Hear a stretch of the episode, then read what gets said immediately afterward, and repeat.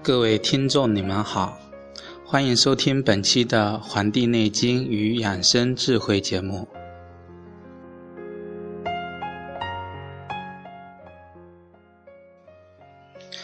我们的节目自开播以来到现在已经有七十多期了。那么，伴随着我们传授关于养生的知识，到现在也已经。积累了一万多名听众，那么收听率呢，也是不断的上升。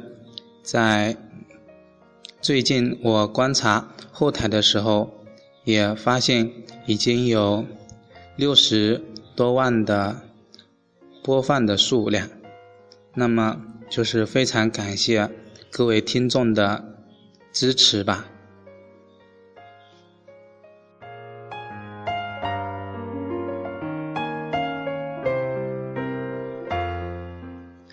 经常我会在私信里边，还有我们的 QQ 群里面，会收到一些听众关于养生的一些问题和建议。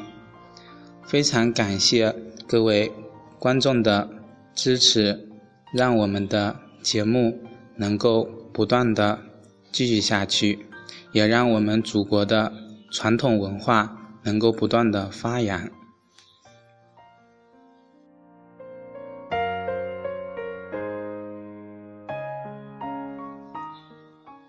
今天我们来聊一下关于秋分之后养生的一些知识。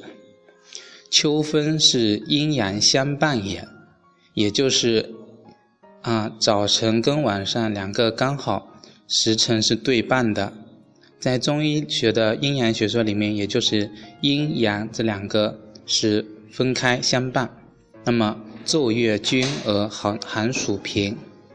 那么古人呢，把秋分的节气分为三候，哪三候呢？那就是一候雷始收声，二候这个蛰虫复布，三候水始枯。那么这个秋分时节呀，地面上下的这个热气呢，它处于一种平衡的状态。那么秋分过后呢，精气就开始收敛了，压力增加，那么地面以下的阳气啊就更多的入了地，那么天气也就一天一天的变冷。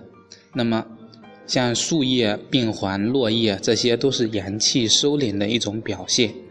在北半球呢，它的白昼啊就是一天比一天短，那么黑夜呢一天比一天的长。那么，这个节气啊，在《黄帝内经》中所讲到的是要养收，这个收其实就是注意这个阴的调节，所有与生阳、赏阳有关的这种情绪、运动、饮食，都应该有所收敛节制，要注意一些保暖，以及减少食用。过于辛辣的食物，这就是起到了收敛神气的这个作用。那么在秋季的时候啊，有的名谚就是要求我们去秋嫖，多进食一些食物。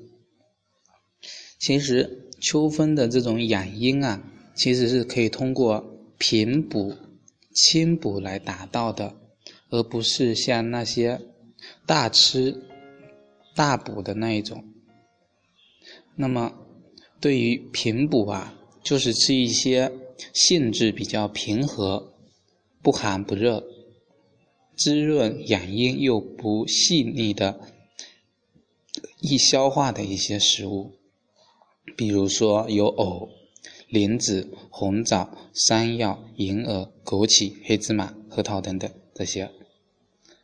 或者呢，是可以在养阴的这个食物中呢，加入温性的食材，那么综合滋阴食材的这个寒凉，以达到中正平和，既有补阴精，又能够避免我们的肠胃受到寒凉的损伤的这个作用。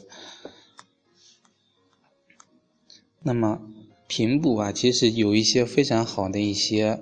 啊，一些食物吧，或者说是一些汤，比如说有老鸭汤，或者是枸杞山药粥，或者是早晚吃这个枸杞啊，这个都是对这个身体是有好处的。那么在这个季节呢，还需要注意一点的就是保温保暖。那么早晚啊，这个温差有时候比较大，那么就需要。就是按照这个温度啊，就是及时的去调整。那么，嗯，俗话说春捂秋冻，那么秋天的温度呢，经常会受这个寒冷，就是能提醒我们机体要开始这个收敛这个阳气。那么，对于冬之收藏的阳气啊，是非常有利的。但是也有不是所有的人都经得起这个冻的。那么，我接接下来要跟大家谈的是，有三个部位是不能动的，有一些人是不宜秋动的。这三个部位分别是腰部、腹部跟后背部。腰部呢不能动，是因为腰部着凉容易导致这个寒邪侵犯我们的腰腹部，容易导致腰腹部的疼痛。而这个腹部不能动啊，是因为腹部它是属阴的。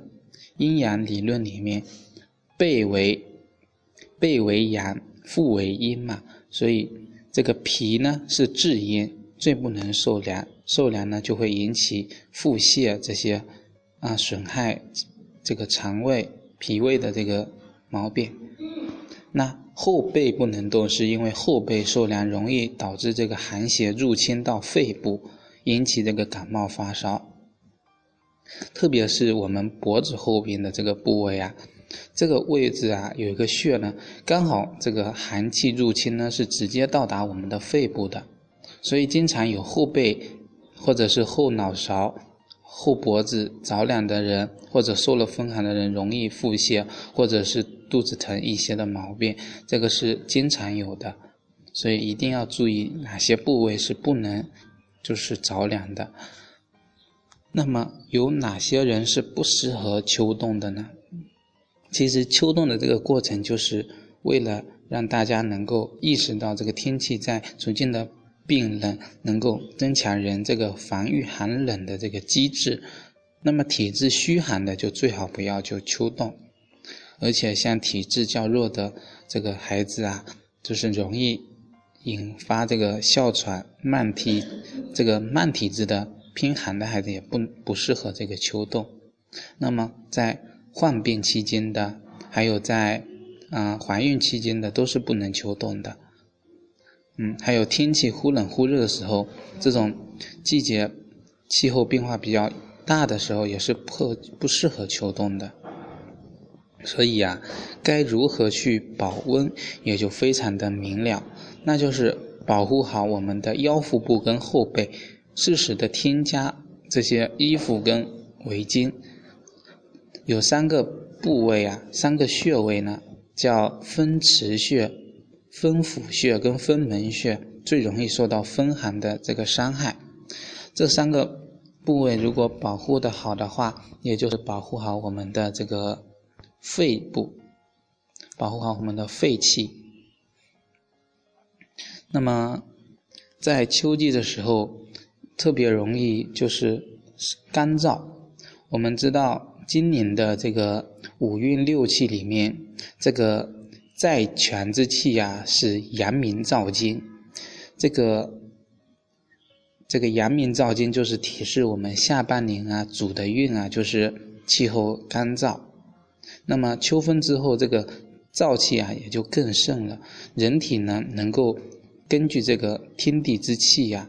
感伤这个燥气，容易伤我们的这个津液。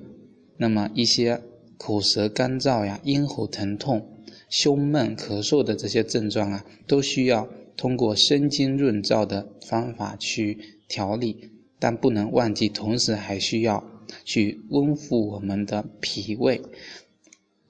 那么秋季的一些食物啊，都是能够起到润燥的作用的，对吧？比如说麦冬、百合、川贝、梨、石榴等等这些，但是多偏于凉性呢，吃多了就是容易伤害到我们脾胃的之温热。另外呢，去温暖我们脾胃的方法呀，还有比如说啊，其他的。用艾灸的方法去灸我们的这个神阙穴，这个神阙穴呢，就是我们的肚脐。那么，这个艾灸的这个方法呀，其实就是一种补法。久了之后呢，就是一种泻法。那么，这个温补中焦脾胃呢，其实就能够促进我们的这个脾胃的运化。那那么，另外呢，还有就是。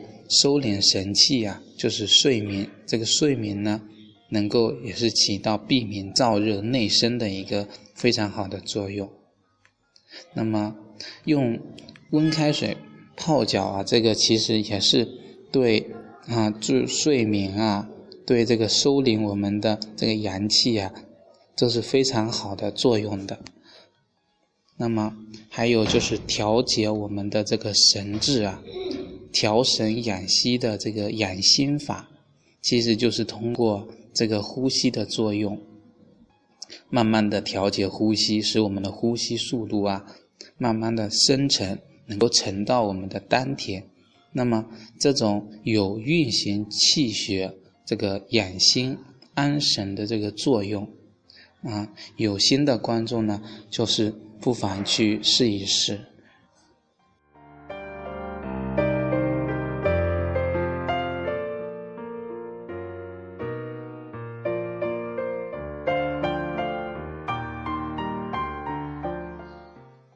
好，感谢大家收听本期的《黄帝内经与养生智慧》节目，也感谢各位听众能够加到我们的 QQ 群，与我们一同交流沟通关于养生方面的生活智慧。